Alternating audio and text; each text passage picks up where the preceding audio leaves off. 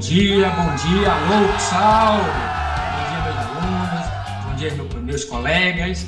A gente começa mais um podcast dessa série que já é sucesso, chamada Estudando e Aprendendo com Nossos Alunos.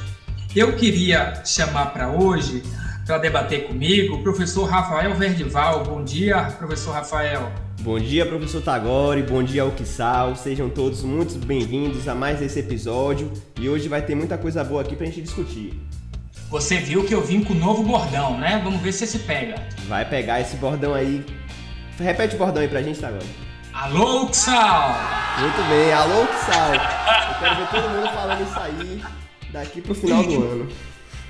Ó, deixa eu dizer uma coisa para vocês. O que, que a gente vai ver hoje? Sobrou bastante material lá do Informativo 1003 de 2021 que a gente vai ver hoje. O que, é que você trouxe para a gente, Rafael? Isso mesmo, foi um informativo extenso, né? Então a gente falou de três temas no episódio anterior e agora temos aqui mais quatro. São eles os seguintes: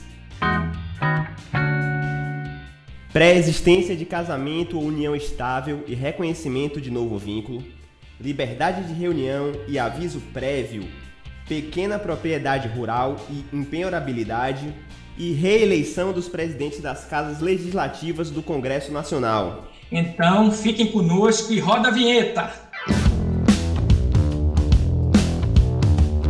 Estudando e aprendendo com os meus alunos.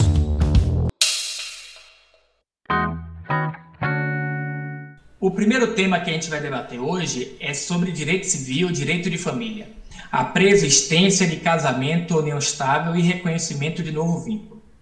O Supremo Tribunal Federal ele fixou a seguinte tese, que a preexistência de casamento ou de união estável de um dos conviventes, ressalvada a exceção do artigo, do parágrafo 1 do artigo 1723, que a gente vai ver daqui a pouco, impede o reconhecimento de novo vínculo, referente ao mesmo período, inclusive para fins previdenciários, em virtude da consagração do dever de fidelidade e da monogamia pelo ordenamento jurídico brasileiro.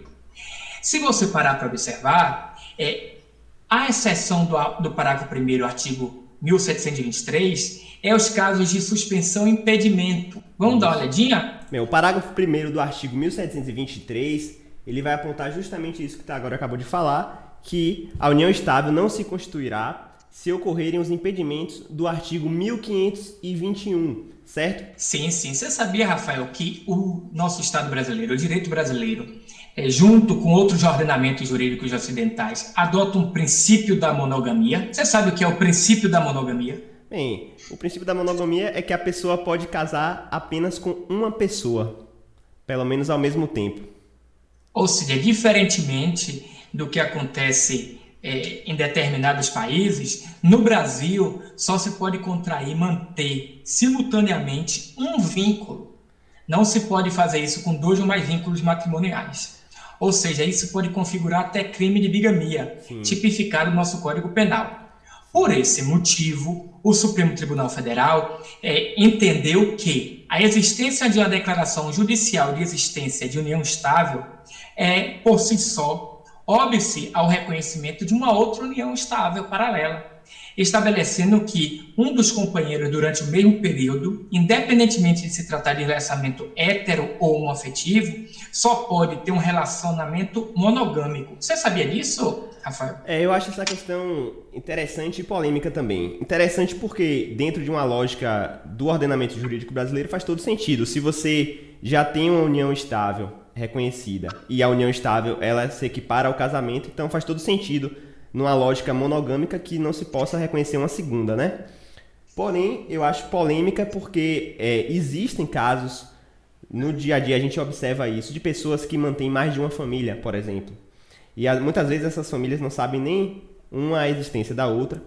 E acaba que a segunda família, que foi constituída em sequência da primeira, pode sair prejudicada pela ausência desse reconhecimento da união estável. Eu acho que é uma questão que poderia ser mais aprofundada e vai acabar sendo no futuro.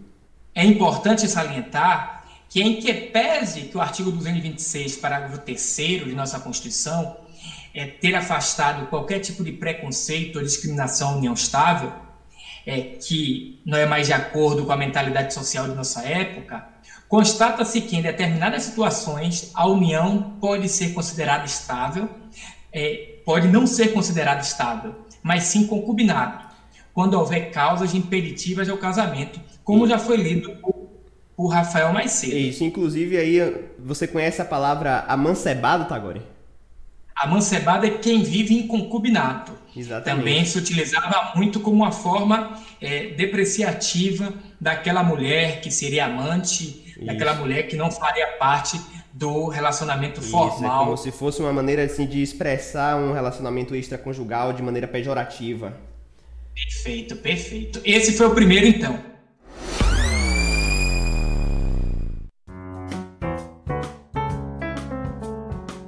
Agora a gente vai falar um pouquinho sobre direito constitucional, direito de reunião. Você deve ter visto, Rafael, que durante esse período de pandemia, o debate sobre direito de reunião foi bastante intenso.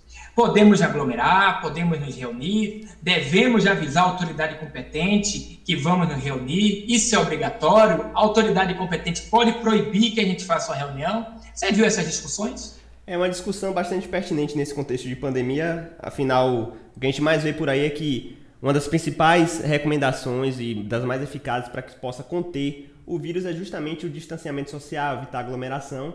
E aí, justamente, a reunião acaba provocando aglomeração, desrespeitando essa questão do isolamento, e eu acho que é muito por conta disso que gerou essa polêmica. Você pode ter visto que chegou até o Supremo Tribunal Federal e o Supremo Tribunal Federal é, fixou uma tese.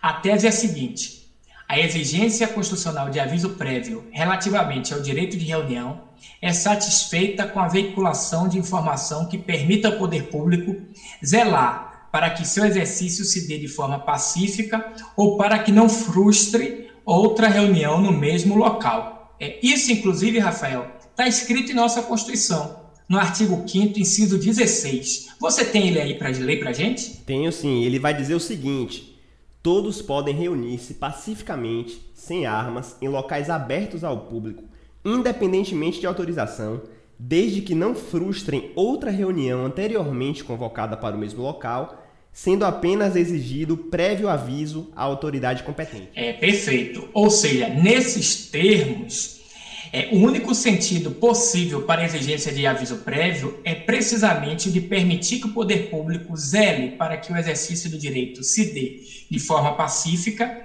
e que não frustre outra reunião no mesmo local. Para tanto, basta que a notificação seja efetiva isto é, que permita ao poder público realizar a segurança da manifestação ou da reunião. Você, então, você compreendeu o que o Supremo Tribunal Federal quis dizer? É, a gente... Traduz aí para Rafael, por favor. Bem, Tagore, é preciso reconhecer que tal interpretação exige das autoridades públicas uma postura mais ativa, já que as manifestações espontâneas, né, elas não são proibidas nem pelo texto constitucional, nem pelos tratados de direitos humanos. Então, o fato de não haver uma notificação às autoridades sobre aquela reunião não torna essa reunião é, ilegal. Então, deixa eu ver se eu entendi. Eu estou aqui fazendo o papel do aluno. Eu preciso, há necessidade de autorização do poder público para que eu possa me reunir? Não, não há necessidade de uma autorização, porque você estaria condicionando essa liberdade de reunião à, à discricionalidade do poder público. E não é esse o objetivo, isso é vedado pela Constituição. O que é preciso acontecer é um aviso prévio para que o poder público possa garantir a segurança e o bom andamento daquela reunião. É diferente. É uma, uma proteção a mais, não uma restrição. Perfeito. A gente pode ver isso, por exemplo, encaminhamento de uma guarda municipal para conter o, o, o, tráfego local. É uma trans, aqui em Salvador é Trem Salvador, né? Salvador, exatamente. Aquele trem Salvador acontecer até mesmo uma manifestação a, a o poder público encaminha a polícia, aos órgãos de organização do trânsito.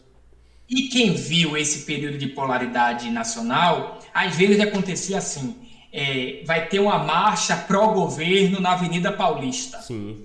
Eu não podia marcar uma marcha contra o governo na mesma Avenida Paulista, porque ia frustrar é, outra reunião anteriormente convocada. Então, para estabelecer uma ordem também e permitir a pacificação do local, a Constituição, no seu artigo 5 inciso 16, trouxe esses requisitos para a gente. Isso Perfeito. Mesmo, isso mesmo.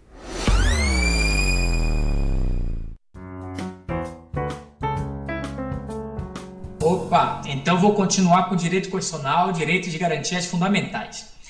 Agora a gente vai falar sobre a pequena propriedade rural e empenhorabilidade. O Supremo Tribunal Federal fixou nova tese. É empenhorável a pequena propriedade rural familiar constituída de mais de um terreno, desde que contínuos e com área total inferior a quatro módulos fiscais do município de localização. Eu vou chamar o Rafael para cá para ele explicar para a gente primeiro o que é uma pequena propriedade rural. Isso aqui é muito interessante, Tagore, porque não existe uma norma expressa que defina um conceito de pequena propriedade rural para esse fim de empeorabilidade, certo? Então, para poder tomar essa decisão, o STF ele aplicou um conceito que está presente na linha A do inciso 2 do artigo 4 da Lei 8.629 de 1993, que vai dizer que uma pequena propriedade rural é aquela área compreendida entre 1 e 4 módulos fiscais, certo? Mas não vai parar por aí. Perfeito. Eu percebo também que essa interpretação vinda lá da Lei 8.629 vai se juntar a um dos incisos do artigo 5 né, Rafael? Exatamente, que vai ser o inciso 26, que vai dizer que a pequena propriedade rural, assim definida em lei, desde que trabalhada pela família, não será objeto de penhora para pagamento de débitos decorrentes de sua atividade produtiva, dispondo a lei sobre os meios de financiar o seu desenvolvimento. Aí olha que interessante o que o Supremo Tribunal Federal fez. Ele juntou essas duas interpretações e fez o seguinte, deu a seguinte conclusão: que a pequena propriedade rural consubstancia-se no imóvel com área de entre 1 a 4 módulos fiscais, ainda que é constituída de mais de um imóvel desde que contínuos, e não pode ser objeto de penhora. A garantia da impenhorabilidade é indisponível, assegurada como direito fundamental do grupo familiar, e não cede ante gravação do bem com hipoteca. Isso aqui Porque é muito interessante. É, é isso que ele perguntava. É, me diga uma coisa: impenhorabilidade da pequena propriedade rural. Por que isso é tão importante chegou ao Supremo Tribunal Federal? Chegou ao Supremo porque está diretamente relacionado com a proteção da família e do mínimo existencial da família. Então, assim, quando se trata de uma dívida, Tagore, que foi contraída pela família em prol daquela atividade produtiva que, na verdade, é executada para a subsistência familiar, não pode haver uma empenhorabilidade, porque isso vai violar, violar o próprio mínimo existencial e essa própria subsistência que eu mencionei. Então aqui e... é uma proteção de direitos fundamentais. Perfeito. E se você perceber, ó, não cede antigravação de bem como, como hipoteca. E outra coisa que você leu que eu achei sensacional, que está lá no final do artigo 5 inciso 26, que é não será objeto de penhora para o pagamento de débitos decorrentes de sua atividade produtiva, Exatamente. dispondo a lei sobre os meios de financiar o seu desenvolvimento. É como se eu pudesse dizer para você que é um apoio à agricultura de subsistência no Brasil. Exatamente. É uma maneira de poder dar substância ou então dar subsídios para que aquela família que não está no âmbito urbano, mas está no, na, no âmbito rural, numa pequena propriedade, possa alcançar a sua subsistência e um mínimo existencial ali a partir daquela produção de natureza familiar mesmo.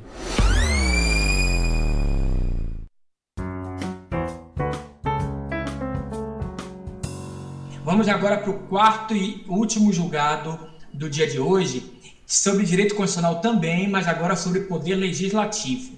Isso aqui foi uma novela. Foi a briga entre Rodrigo Maia, do DEM, e Davi Alcolumbre, a reeleição dos presidentes das casas legislativas no Congresso Nacional. Você, você assistiu algum capítulo, Rafael? É, não tinha como ficar de fora dessa novela, né? É quase que nem o BBB também hoje nos tempos atuais. Você mesmo que não queira, fica sabendo. E é basicamente girava em torno de ninguém querer abrir mão de uma posição de poder, nesse caso no âmbito das casas do legislativo brasileiro, né? Perfeito. E o Supremo Tribunal Federal foi obrigado a fixar tese e fixou a seguinte tese: não é possível a recondução dos presidentes das casas legislativas para o mesmo cargo na eleição imediatamente subsequente, dentro da mesma legislatura. Gravem que isso é importante admite-se a possibilidade de reeleição dos presidentes das casas legislativas em caso de nova legislatura. Explica isso para gente. Vamos lá. Uma legislatura a gente pode entender também como um mandato, né? Que aquele parlamentar, no caso do deputado federal, vai ter por quatro anos, no caso do senador, por oito. Então, dentro desse mandato, não é possível que ele se reeleja numa eleição para presidente da Câmara do Senado que ocorra ainda dentro desse mesmo mandato. Porém, se esse parlamentar tiver o seu mandato renovado, se ele se reeleger e, coincidentemente, houver também uma eleição para a presidência da Câmara e do Senado, aí sim ele pode tentar uma reeleição porque o seu mandato foi renovado. É, isso é importante, Rafael, porque o regimento interno, tanto do Senado Federal quanto da Câmara de Deputados, proíbem expressamente essa é, recondução na mesma, na mesma legislatura. Eu vou ler aqui o regimento interno do Senado Federal, que ele diz assim no seu artigo 59. Os membros da mesa serão eleitos para mandato de dois anos, vedada a reeleição para período imediatamente subsequente. Exatamente. Você entendeu por que o Supremo Tribunal Federal? E lá no regimento interno da Câmara de Deputados tem também a mesma proibição. No artigo 5 ele vai explicar que o mandato é de, é de dois anos também, e ele vai dizer ao final que é vedada a recondução para o mesmo cargo na eleição imediatamente subsequente. Aí, no parágrafo primeiro, ele diz que não se considera a recondução a eleição para o mesmo cargo em legislaturas diferentes, ainda que sucessivas. Foi por isso que o Rodrigo Maia continuou presidente da Câmara. Você sabia disso? Exato, ele se reelegeu e aí, por conta disso, por ter se reelegido para deputado, conseguiu também uma nova candidatura para a presidência da Câmara.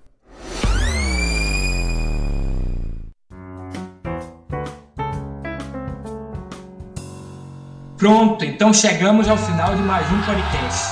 Muito obrigado a vocês, nossos ouvintes. A gente vai fazer isso com mais carinho, de forma mais intensa, durante todo o semestre.